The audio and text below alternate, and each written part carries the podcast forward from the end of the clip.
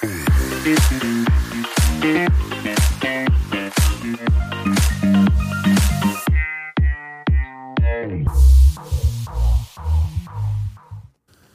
Herzlich willkommen zum Athlet des Lebens Podcast. Dein Podcast rund um die Themen funktionelle Bewegung, nachhaltige Ernährungsstrategien, wirklich umsetzbare Regenerations- und Stressmanagement-Tools sowie das große Thema der eigenen Persönlichkeitsentwicklung, Resilienz oder auch des eigenen Mindsets. Ich bin der Thomas und heute und für alle Zeiten an meiner Seite der der Corby. Und heute nicht nur der Corby, sondern auch der Adrian. Sapperlot, der Adi ist wieder bei uns und das eben schon zum zweiten Mal, nachdem wir das erste Mal mit ihm ausgiebig über das Thema ähm, äh, Kälte. Kälte, genau, gesprochen haben. Also ein äh, regeneratives äh, Thema, was wir da hatten. Wie funktioniert Kälteexposition? Für was ist es gut? Für wen ist es gut? Und so weiter. Haben wir sogar eine Doppelfolge daraus gepackt. Heute wollen wir, lieber Adi, schön, dass du wieder bei uns bist. Danke, dass ich auch da sein darf. Sehr, sehr gerne. Wollen wir auch wieder über ein äh, Thema sprechen, was eher Richtung äh, Regeneration und Stressmanagement geht. Das heißt, da bist du ja unser Experte dafür. Und äh, neben ganz vielen anderen Sachen, wo du der Experte natürlich bist, ohne da ähm, zu viel nur zu verraten. Eine, äh, zu viel zu verraten, zu wenig zu verraten und äh, despektierlich zu sein. Ähm, wir werden ja den Adi noch öfter in unserem Podcast hören zu unterschiedlichen Themen. Wir wollen heute über ein Thema sprechen, was eben auch mehr regenerativ ist. Und zwar, Adi, über das große Thema der Atmung wollen wir reden. Jetzt denkt sich vielleicht der ein oder andere, ja, Mai, äh, Atmung, was gibt es denn da zu reden? Äh, ein und aus, entweder durch die Nasen oder durch den Mund.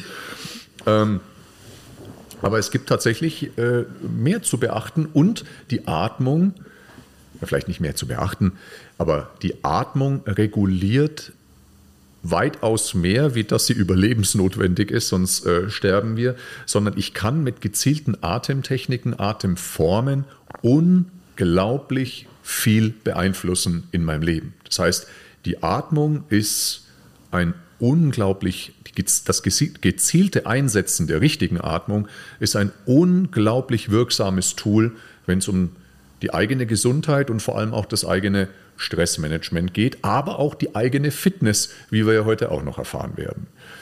Adi, was sagst du zum Thema Atmung? Ist es so wichtig, dass wir sagen, es ist ein fast schon ein Bewegungsmuster?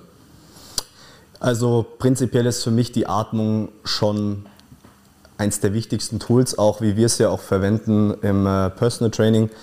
Äh, in den ersten Stunden ist die Atmung absolut im Zentrum der Ansteuerung, weil wenn wir jetzt, jetzt mal von der Trainingsthematik sehen, erst wenn ich meine Atmung gemeistert habe und auch richtig äh, das Atemmuster vor allem durch die Flanke beherrsche, erst dann habe ich auch die richtige Core-Stabilität oder kann sie halt aufbauen. Mhm. Von dem her würde ich schon sagen, dass die Atmung auf allem fußt oder dass das das Fundament ist. Mhm.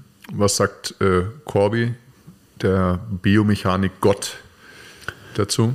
Ja, ähm, also von, vom Trainingsgedanken her Choratmung, ja. Ähm, das ist äh, ein ganz anderer Aspekt gegenüber zum Beispiel Entspannung, äh, Entspannungsatmung oder ähm, ja, so eine selbstregulierende Atmung, wo ich dann eher mein Stresslevel ähm, herabsetzen möchte. Ähm, da wirst du sicher noch was dazu sagen und da gebe ich dann noch so biomechanisch Richtung Rippen, Sympathikus vielleicht dann meine, ich würde sagen, meinen Senf dazu. Ähm, deswegen von der Trainingsseite absolut. Also ich, wenn, ich, wenn ich nicht weiß, wie ich meine Flanken, meine, meinen Brustkorb einatmen kann, sondern immer nur Richtung Bauch atme, kann ich meinen Chor nicht aktivieren, kann er nicht, äh, kann er nicht halten, kann meine Wirbelsäule nicht stabilisieren und schlussendlich leidet dann auch im kompletten Training meine Performance drunter. Mhm.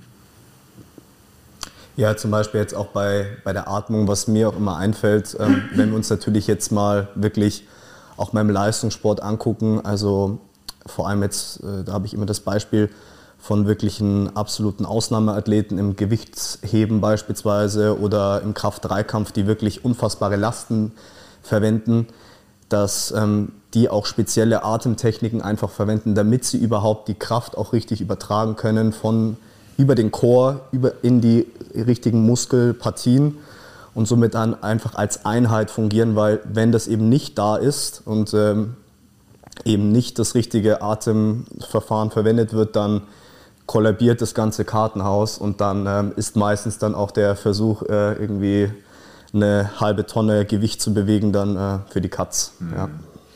Also einmal die Atmung wahnsinnig wichtig. Ich nenne es jetzt mal fürs funktionelle Training, fürs Krafttraining an sich, fürs Gewichtheben natürlich auch. Also ganz, ganz wichtig, um diese Stabilität in der Körpermitte zu erzeugen.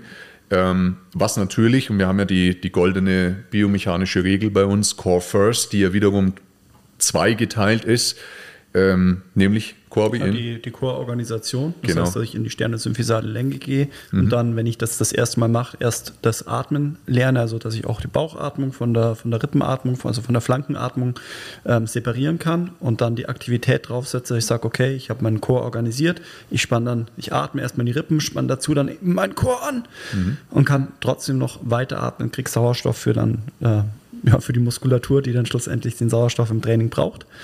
Ähm, so ist eben der erste Aufbau und später geht es schlussendlich darum, dass ich sage, hey komm, Core-Organisation kennst du, also organisier dich, aktivier deinen Core, also die muskuläre Spannung und die Flankenatmung ergibt sich dann von selbst, wenn die Leute das eben Wenn's einmal, können, zweimal, dreimal vernünftig angeleitet bekommen haben, dann kann ich das sehr schnell ja. äh, umsetzen. Spielt bei uns eine riesen Rolle im, äh, in der Trainingsmethodik oder vor allem auch in der Trainingsdidaktik.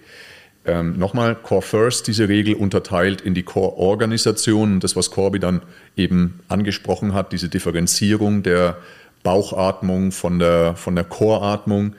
Also erstmal die Differenzierung von der Brustatmung in die Bauchatmung und von der Bauchatmung in die Core-Atmung und das dann auch situativ einschalten zu können, das nennen wir dann die Core-Aktivierung. Also Core First unterteilt in Core-Organisation und Core-Aktivierung ist das eine. Wozu brauchen wir richtige Atemmuster noch oder nochmal die Frage provokativ, ist es jetzt ein Bewegungsmuster, ist es ein Basisbewegungsmuster oder ist es keins? Die Frage ist an dich, Adi. Wenn ich sag's. Bewegungsmuster. Für was brauchen wir die Atmung noch? Also ich finde jetzt, wenn wir jetzt mal weggehen auch vom Trainingsgedanken und auch in den Alltag denken, einfach wenn äh, ich habe es beispielsweise auch bei mehreren Kunden schon erlebt, dass einfach viel, was bei der Atmung hilft, vor allem zum Beispiel das Zwerchfell, dass das einfach auch nicht mobil genug ist, auch einfach nicht ähm, geschmeidig genug ist. Und da ähm, ich einfach sehe, was das für einerseits für die Core-Organisation auch bedeutet, aber andererseits, dass sie halt dann auch immer in dieser sternalen Atmung sind, also eigentlich in dieser Stressatmung und diesem schon auch dann daraus bedingt eben eher kürzere Atemzüge verwenden, weil sie gar nicht die Möglichkeit haben, wirklich in eine tiefe Zwerchfellatmung zu kommen. Und deswegen würde ich ähm, auch sagen, als Basisbewegungsmuster ist es definitiv wichtig, dass die Atmung sitzt, dass das Zwerchfell gut arbeiten kann, ähm, übers Training hinaus auch in den Alltag rein. Ja. Ja, ich sehe das auch. Also absolut essentiell. Ob ich es als Bewegungsmuster bezeichnen würde, eher weniger. Also das ist ähm, wer, ja, Walk-Run machen wir den ganzen Tag, also Walk ähm, bräuchten wir, ähm, ist etwas, wo ich sage, die Technik oder die verschiedenen Atemmuster oder die, dass ich, dass ich einfach weiß, wie ist meine intuitive Atmung, also wo habe ich mich vielleicht schon rein geatmet in meinem Leben, sprich mhm. sitzend ähm, angenähert, eher Stressatmung, eher Schultern hoch und dann eine flache Atmung eben oben im, im Brustbein ähm, und überhaupt mein Lungenvolumen gar nicht genutzt, weil das funktioniert eh nur, wenn ich Richtung Zwerchfell, also nach unten Richtung Bauch atmen kann.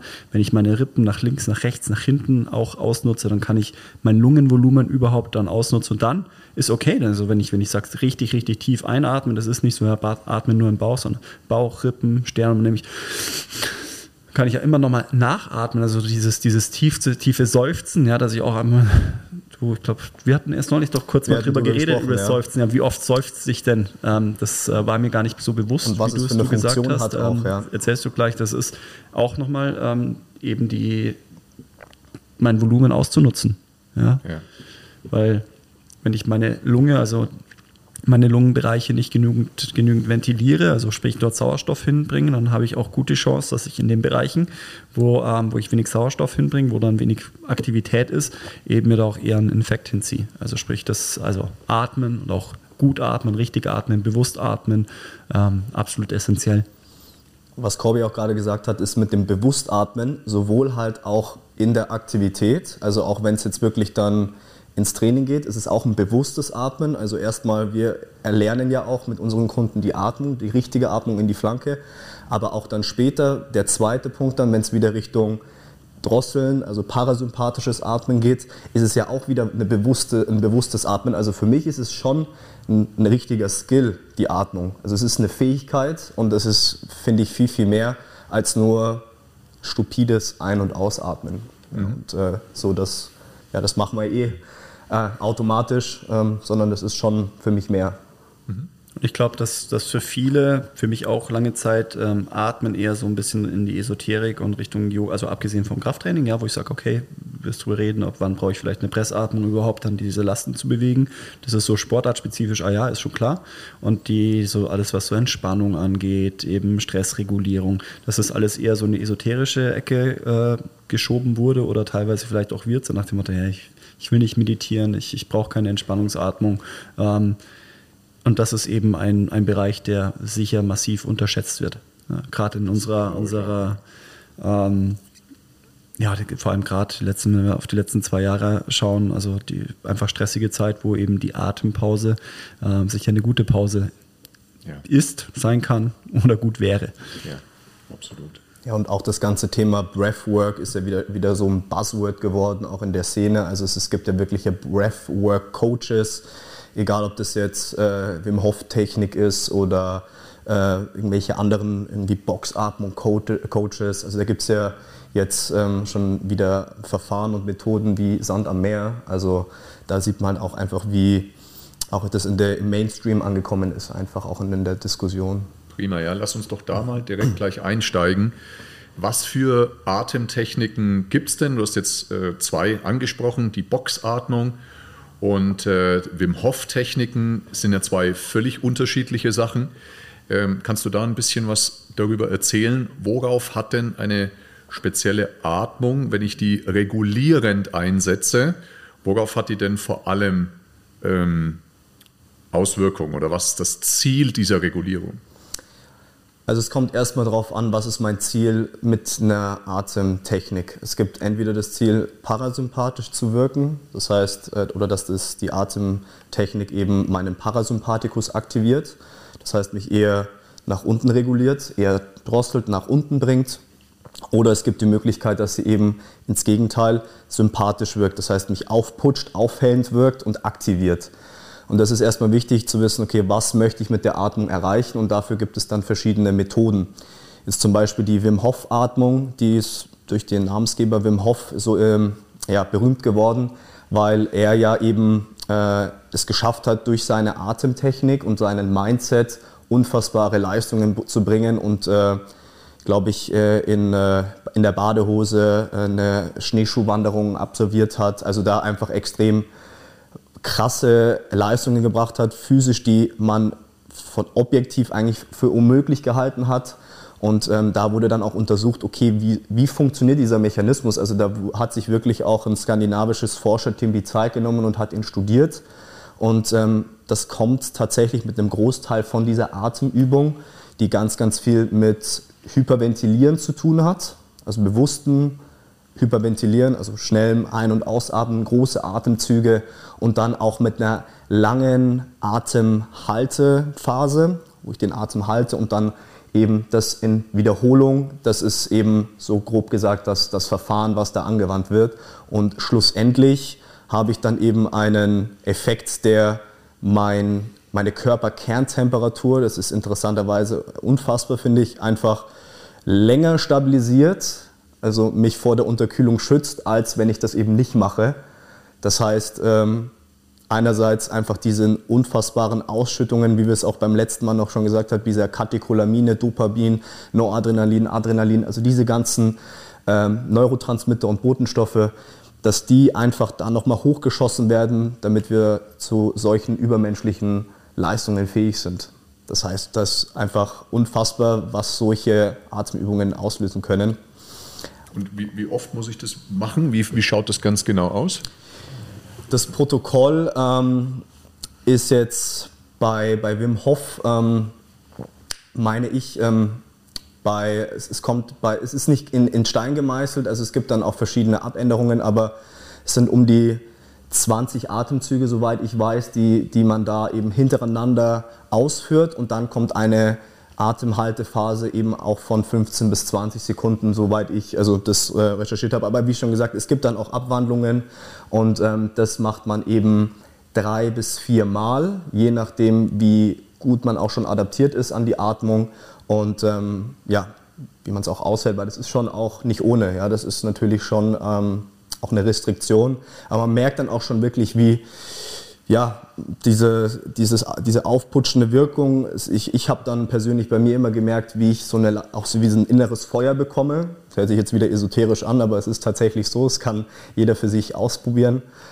Und ähm, ich habe es äh, gerne auch mal verwendet, wenn ich einen kurzen Hänger hatte am Schreibtisch. Und äh, Kirby?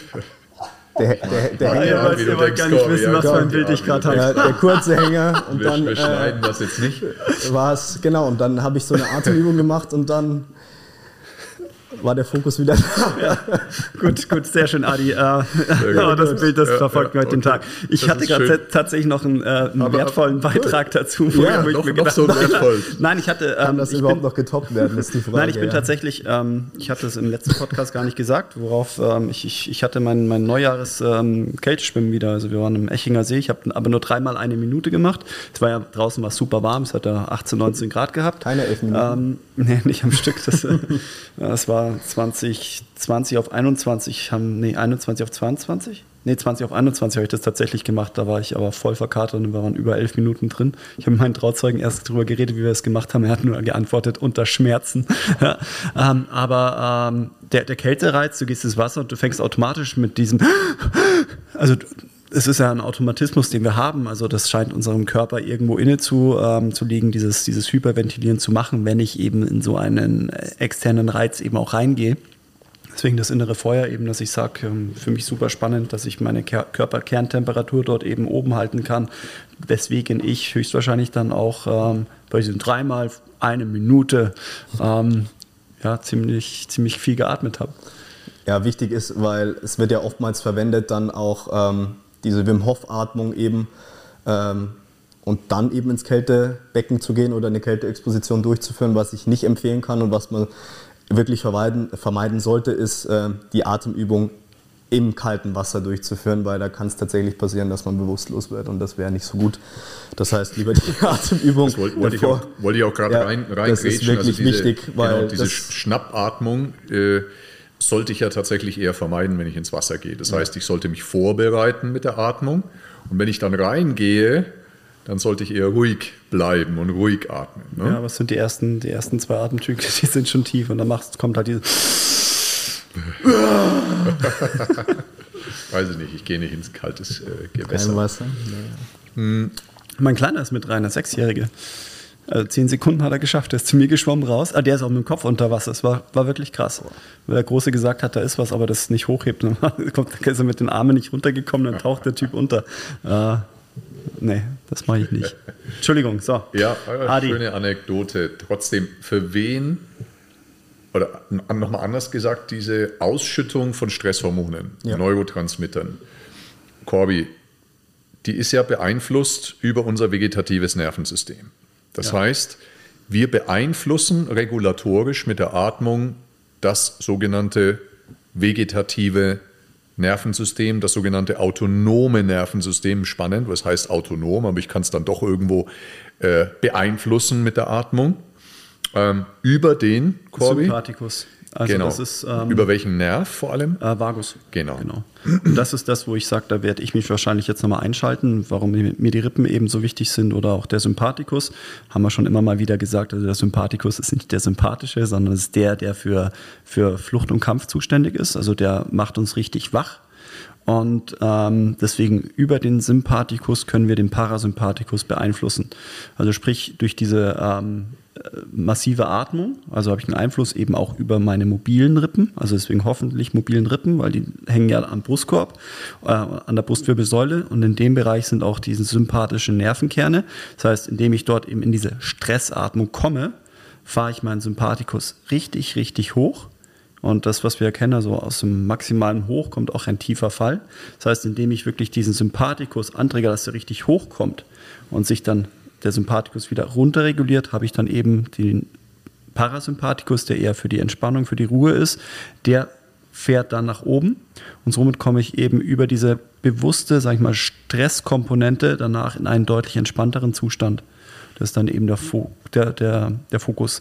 Gegenüber ständig moderaten Stressatmung, die mich dauerhaft eben auf einem Level hält, Chronischer Stress. Genau, dann komme ich eben weder hoch noch runter, sondern halte ich eben ein Stresslevel, das nicht gesund ist. Deswegen haben wir, egal ob das Ausdauersport ist, wo wir sagen, roter Bereich, mal Vollgas, nach oben raus die Grenze, um danach auch wieder einfach sich runter regulieren zu können. Und das ist ja auch ein Training. Ich trainiere dadurch eben mein ähm, äh, vegetatives Nervensystem eben sowohl die Spitzen abzukönnen, aber auch wieder runter zu regulieren. Ja, absolut. Für wen würdest du sagen, ist diese Wim Hof Atmung oder generell, es geht ja darum, in dem Moment, wenn ich hyperventiliere, also viel und betone, Betonung lege auf die Einatmung, dann kann ich ja schon pauschal sagen, trigger ich eher diesen sympathikotonen Zustand, also eher diesen Flucht- und Kampfzustand. Jetzt sind natürlich viele Menschen, hast du gerade auch gesagt, wenn ich dich richtig verstanden habe, latent eh immer in diesem leicht sympathikotonen Zustand.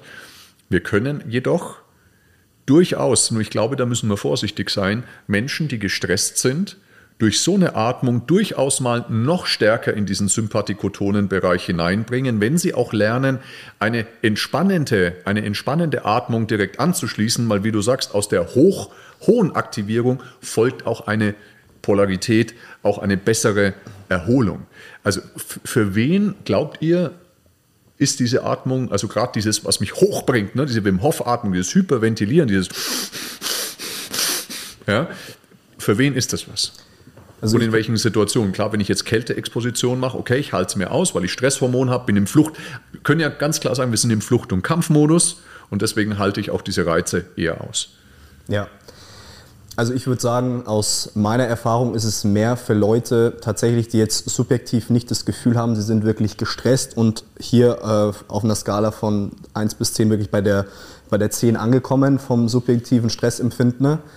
Ähm, denen würde ich es wirklich eher äh, nicht raten, weil da ist es wirklich so, wie du gerade gesagt hast, da würden wir einfach nochmal mehr Öl ins Feuer gießen. Ne? Wir würden nochmal einen, äh, einen sympathischen Reiz setzen, sozusagen das heißt, es wäre mir persönlich in der, für diesen Kunden zu viel.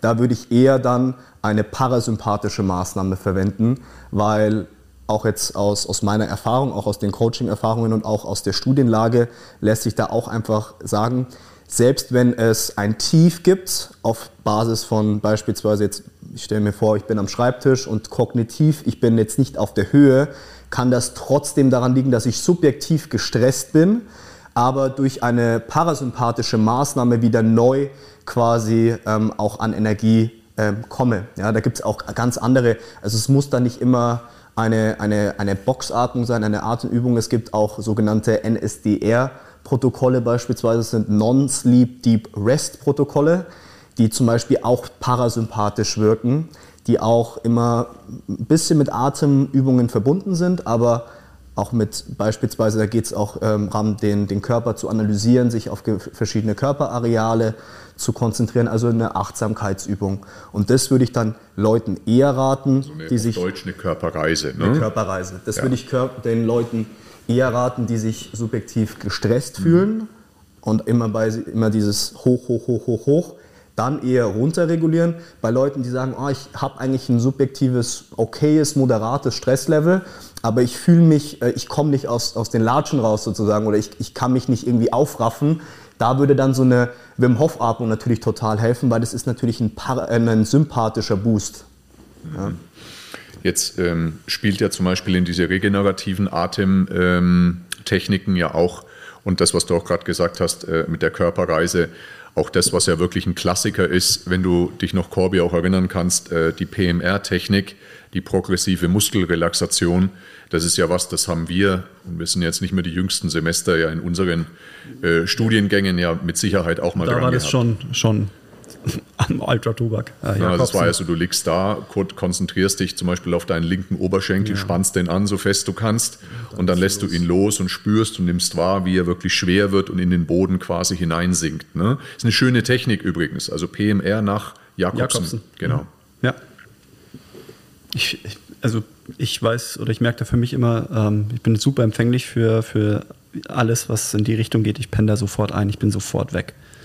Also wir haben das schon, also egal ob, nee, egal ob Traumreise, egal ob Atmung, ich, ich, ich lege mich hin, ich entspanne mich, ich bin weg. Ich kann auch überall in jedem Auto schlafen. Also das ist, ich, ich, ich kriege das richtig schnell hin. Es ist spannend, also wenn ich jetzt zu Hause, ich, ich nehme ja immer wieder viel mit, wenn ich mir überlege, ähm, da vielleicht kommst du auch gleich noch zur Mund- und Nasenatmung. Also bei ja. uns zu Hause, der Kleine ist eher, der kann mit geschlossenem Mund, kriegt er gut Luft und der Große ist eher einer, der ähm, Themen hat, dass er, dass er ähm, durch die Nase atmet und mit geschlossenem Mund atmet. Und der Kleine ist sofort weg beim Schlafen, der Große braucht eher. Das heißt, also eher seine Zeit, und wo ich sage, ja, vielleicht dieses, also wir arbeiten eh schon dran, ist diese gezielte Nasenatmung, ähm, wo ich wahrscheinlich auch eher runterkommen? Bei der Nasenatmung? Mhm. Ähm, tatsächlich, das, also ich, ich habe tatsächlich da auch nochmal recherchiert, ob es wirklich äh, einen signifikanten Unterschied gibt bei der Mundatmung zur Nasenatmung, was die Aktivierung des Parasympathikus betrifft. Da gibt es auch noch keine klare äh, also Tendenz. Ähm, also ja, super, danke. Nee, es ist tatsächlich, tatsächlich so, jetzt lass mich nochmal kurz überlegen. Es, ähm, Nee, es, doch, Nasen, es war anders. Bei der Nasenatmung doch, ist, da gibt es die Tendenz, dass die Nasenatmung schon mich eher runterbringt, aber es gibt keinen Unterschied, ob ich jetzt primär in den Bauch atme, so war es, oder ob ich jetzt mehr ins Zwerchfell atme etc. Also da ist es tatsächlich so, dass diese Zwerchfellatmung, wenn das auch dabei ist und ich dann die Nasenatmung verwende, dass ich da immer gut fahre. Hauptsache, ich betone wirklich die Ausatmung. Das ist der Fokus. Also die Ausatmung einfach deutlich länger ziehen je länger, desto besser, um einfach da immer den Parasympathikus ein Stück mehr zu, äh, mehr zu aktivieren. Also wenn wir es ganz simpel runterbrechen, ist es ja so, in dem Moment, wenn ich eher schnell und hyperventilierend mit Fokus auf der Einatmung unterwegs bin, dann bringt mich das eher hoch und energetisiert mich, wie zum Beispiel die Wim Hof Atmung. Und wenn ich langsamer atme von meiner Atemfrequenz, gerne auch durch die Nase und vor allem, wenn ich die Ausatmung oder die Luftanhalten, diesen luftanhaltenden Moment äh, betone, dann bringt mich das eher runter. Da sind wir ja, finde ich, beim doch äh, praktikabelsten äh, aller Atemprotokolle angekommen, und zwar bei dieser Boxatmung. Kannst du die vielleicht in Kürze erklären? Bei der Boxatmung ähm, geht es darum, dass wir uns gedanklich eine Box vorstellen und ähm, unsere Atemphasen auf dieser Box quasi ähm, uns vorstellen. Und zwar atme ich primär wieder durch die Nase ein für vier Sekunden. Das ist so das klassische Protokoll. Dann halte ich den Atem für vier Sekunden. Dann atme ich vier Sekunden durch die Nase aus und halte dann auch wieder vier Sekunden den Atem. Und so wiederhole ich das.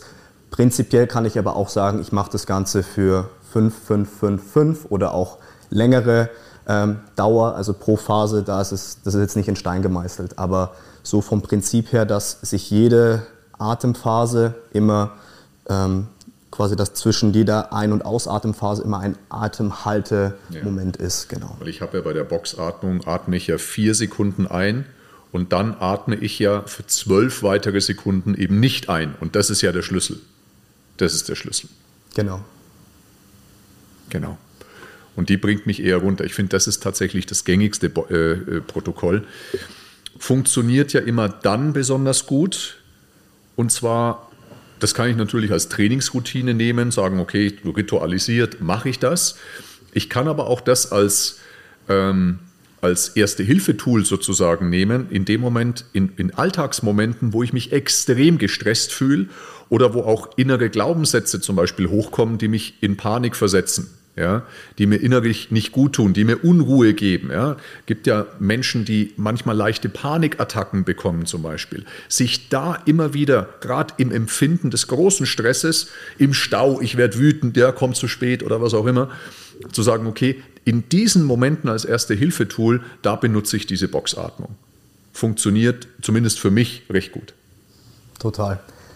Was bei mir auch extrem gut funktioniert und was für mich äh, auch bei meinen Kunden, wo ich gemerkt habe, das ist ein totales Aha-Erlebnis gewesen, ähm, nach dem Training eine Atemübung einzubauen, vor ja. allem wenn man gestresst ist, weil da ist natürlich so ne, der ganze Hormoncocktail, Neurotransmitter auch wieder hoch und ähm, da auch hingehend ähm, die Studienlage klar, wenn ich ein Atemprotokoll mache, ist es wirklich so, dass ich einfach diesen krassen Fall von den ganzen Neurotransmittern und Hormonen, dass ich den vermeide, dass ich eben schon sukzessive ein bisschen durch das Atemprotokoll das Ganze nach unten abflache, sodass der Abbau so langsam passiert und nicht eben abrupt da ist. Perfekt. Wir haben bei der Atmung also folgendes. Wir haben einmal die Atmung wichtig für die, ähm, für die Kompaktheit der Körpermitte, super wichtig. Dann regulatorisch, um mich gerne hoch zu regulieren in manchen Momenten, auch gerade in Verbindung mit dieser Kälteexposition, muss ich aber nicht unbedingt machen. Dann eben zum Runterregulieren, auch in der Kombination hochregulieren, runterregulieren zusammen, auch sehr, sehr schön. Und jetzt kommen wir noch, und das zum Abschluss, weil heute haben wir eine Quickie-Sendung, weil wir alle los müssen. äh, noch wirklich ganz, ganz kurz. Ähm, das Thema Nasenatmung bei Cardio, leichter Kardiobelastung. Was ja. bringt das? Was ist in diesem Zusammenhang dieser nebulöse Bohreffekt? Der nebulöse Bohreffekt. Der Nasenbohreffekt, richtig. Der genau. Nasenbohreffekt. Oh, ich hätte keinen Kaffee äh, trinken sollen. Also, der, warum ist äh, Nasenatmung so, so viel besser als Mundatmung? Es ist, liegt einfach daran, dass äh, wir bei Nasenatmung den Bohreffekt nutzen, ganz kurz.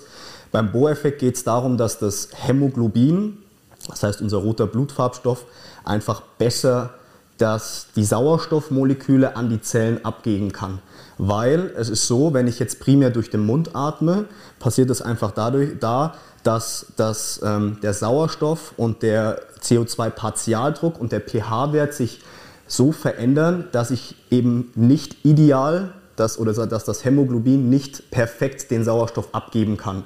Das heißt, es kann zwar den Sauerstoff von den Lungen aufnehmen, das Hämoglobin, aber dadurch, dass äh, dieses, diese, dieses Milieu nicht so gut ist mit der Mundatmung, kann der Sauerstoff nicht an die Zellen abgegeben werden. Was Und passiert dann damit?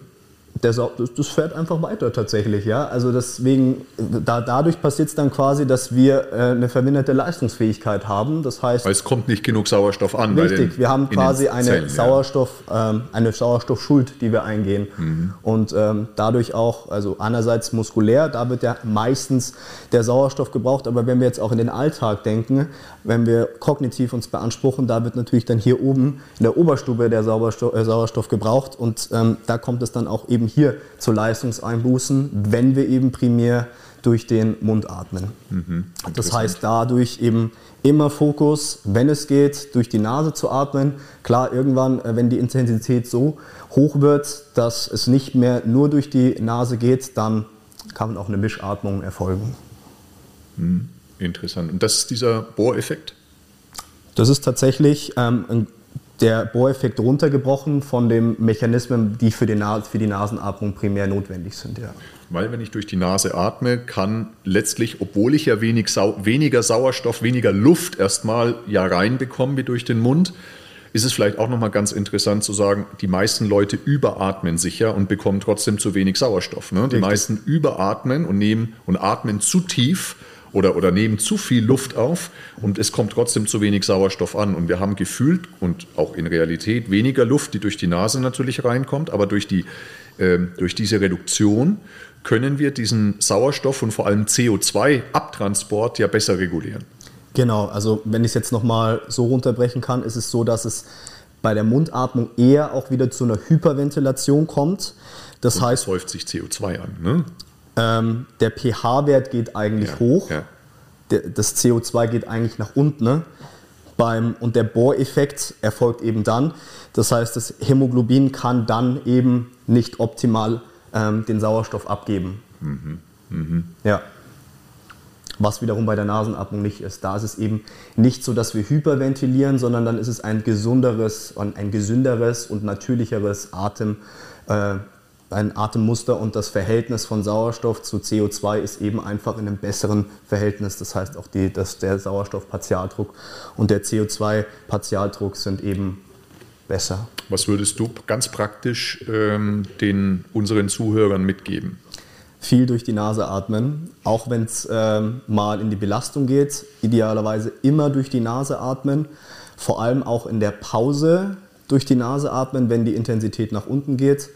Ähm, da tust du einfach deiner Gesundheit maßgeblich was Gutes oder jeder, der also das macht. Bei milden Kardiobelastungen, Alltagsaktivitäten kann es gut funktionieren. Richtig. Bei heftigeren Kardiobelastungen schwierig, ne, aber dann in der Pause wieder möglich. Ja. Äh, letztes Wort. Äh, es gibt ja Menschen, die sich ja den Mund zukleben beim Schlafen. Mhm. Was hältst du davon? Ja, ähm, vom, vom System her, ich habe es persönlich noch nicht gemacht. Ähm, ich, ich, ich, hätte ein bisschen Angst, dass ich nicht mehr aufwache. Aber wir kennen alle jemanden, der das schon mal gemacht ich hat. ich kenne die Person auch. Äh, äh, Grüße gehen raus. Aber prinzipiell, natürlich forciere ich damit die Nasenatmung extrem. Wenn ich aber äh, Probleme habe, ähm, allgemein durch die Nase zu atmen und mich dazu sehr forciere, kann ich mir persönlich vorstellen, dass es Probleme gibt bei der Scharfqualität. Deswegen würde ich eher ja, im Bewusstsein und nicht im Schlafen mit, mir meine, eine bessere Nasenatmung erarbeiten. Und dann ähm, glaube ich, also das ist meine persönliche Meinung, dass es dann auch sich ins Schlafen überträgt, wenn ich im Alltag mehr und mehr durch die Nase atme. Cool. Was ist Corby unser Takeaway für heute? Was unser nehmen wir mit? Ähm, einmal, dass die Atmung stark unterschätzt ist. Ähm, vor allem den wie ich die Atmung bewusst einsetzen kann, um mich entweder zu pushen oder um ähm, runterzukommen. Ähm, wir haben jetzt heute eben diese zwei Atemtechniken, einmal fürs, fürs Aktivieren, eben die Wim Hof-Atmung äh, kennengelernt und äh, die Boxatmung, ähm, wo eben ich, sagen wir mal, eine dreifach längere Ausatmung, Ausatmen und Luftanhaltephase habe gegenüber der Einatmenphase, was eben dann mich nach unten bringt. Ähm, was ich für mich wieder mitgenommen habe, wie einfach es für mich tatsächlich wäre, weil ich es noch nicht so stark ähm, einsetze, das Ganze eben sowohl in die Therapie als auch in, ins Training einzubauen. Wenn ich sage am, am, Anfang, keine Ahnung, ich mache immer noch ein Pektorales gerne frei, da könnte ich die Leute ähm, erstmal darum bitten, runterzukommen, dass sie dann beim Triggern in die, in die Boxatmung vielleicht gehen und dann, bevor wir dann in die Aktivierung gehen, Richtung Wim Hof. Mhm. Einfach, also da, da arbeitet es mal wieder in mir. Genau. Cool. Das sind so, würde ich sagen, die, die großen Takeaways und ähm, auch für mich einfach diese, diese Nasenatmung ordne ich jetzt für mich zu Hause nochmal besser ein. Cool. In diesem Sinne, ich hoffe, du konntest, lieber Zuhörer, wieder die ein oder andere Sache mitnehmen. Schreib uns gerne Feedback. Ähm, abonniere auf alle Fälle unseren Podcast, falls du das nicht schon getan hast. Empfehle uns weiter, mach Bewertungen. Abonniere auch gerne unsere Instagram-Kanäle. Der Corby ist ja nicht bei Instagram, aber der Adrian, also unter deinem Adrian.c.körner mit OE. Mit OE. Genau. Findet ihr den Adrian, folgt ihm, cooler Content, äh, folgt dem R1 bei Instagram, abonniert uns ähm, und wie gesagt, empfehlt uns weiter davon leben wir. Schreibt gerne in die Kommentare, was ihr gerne hören wollt, was euch gefallen hat, was dir gefallen hat, was dir vielleicht auch weniger gefallen hat, was wir in Zukunft machen können. Und damit sagen wir Danke und jetzt müssen wir wirklich los. Jawohl. Ciao, ciao. ciao. Wenn du dich für richtig gutes Personal Training oder auch holistisches Coaching interessierst, dann melde dich unter info at r1-sportsclub.de und buche noch heute deinen Termin. Alternativ kannst du uns natürlich auch besuchen auf unserer Website unter www.r1-sportsclub.de. Du bist bereits Trainer oder Coach und bist vielleicht am Anfang deiner Karriere oder auch schon einige Jahre in dieser Branche zugange. Möchtest dich aber noch weiterentwickeln, möchtest von den besten und erfahrensten Coaches in der Branche lernen dann melde dich an bei unserer R1 Academy und buche noch heute deinen Lehrgang unter www.r1-academy.de. Musik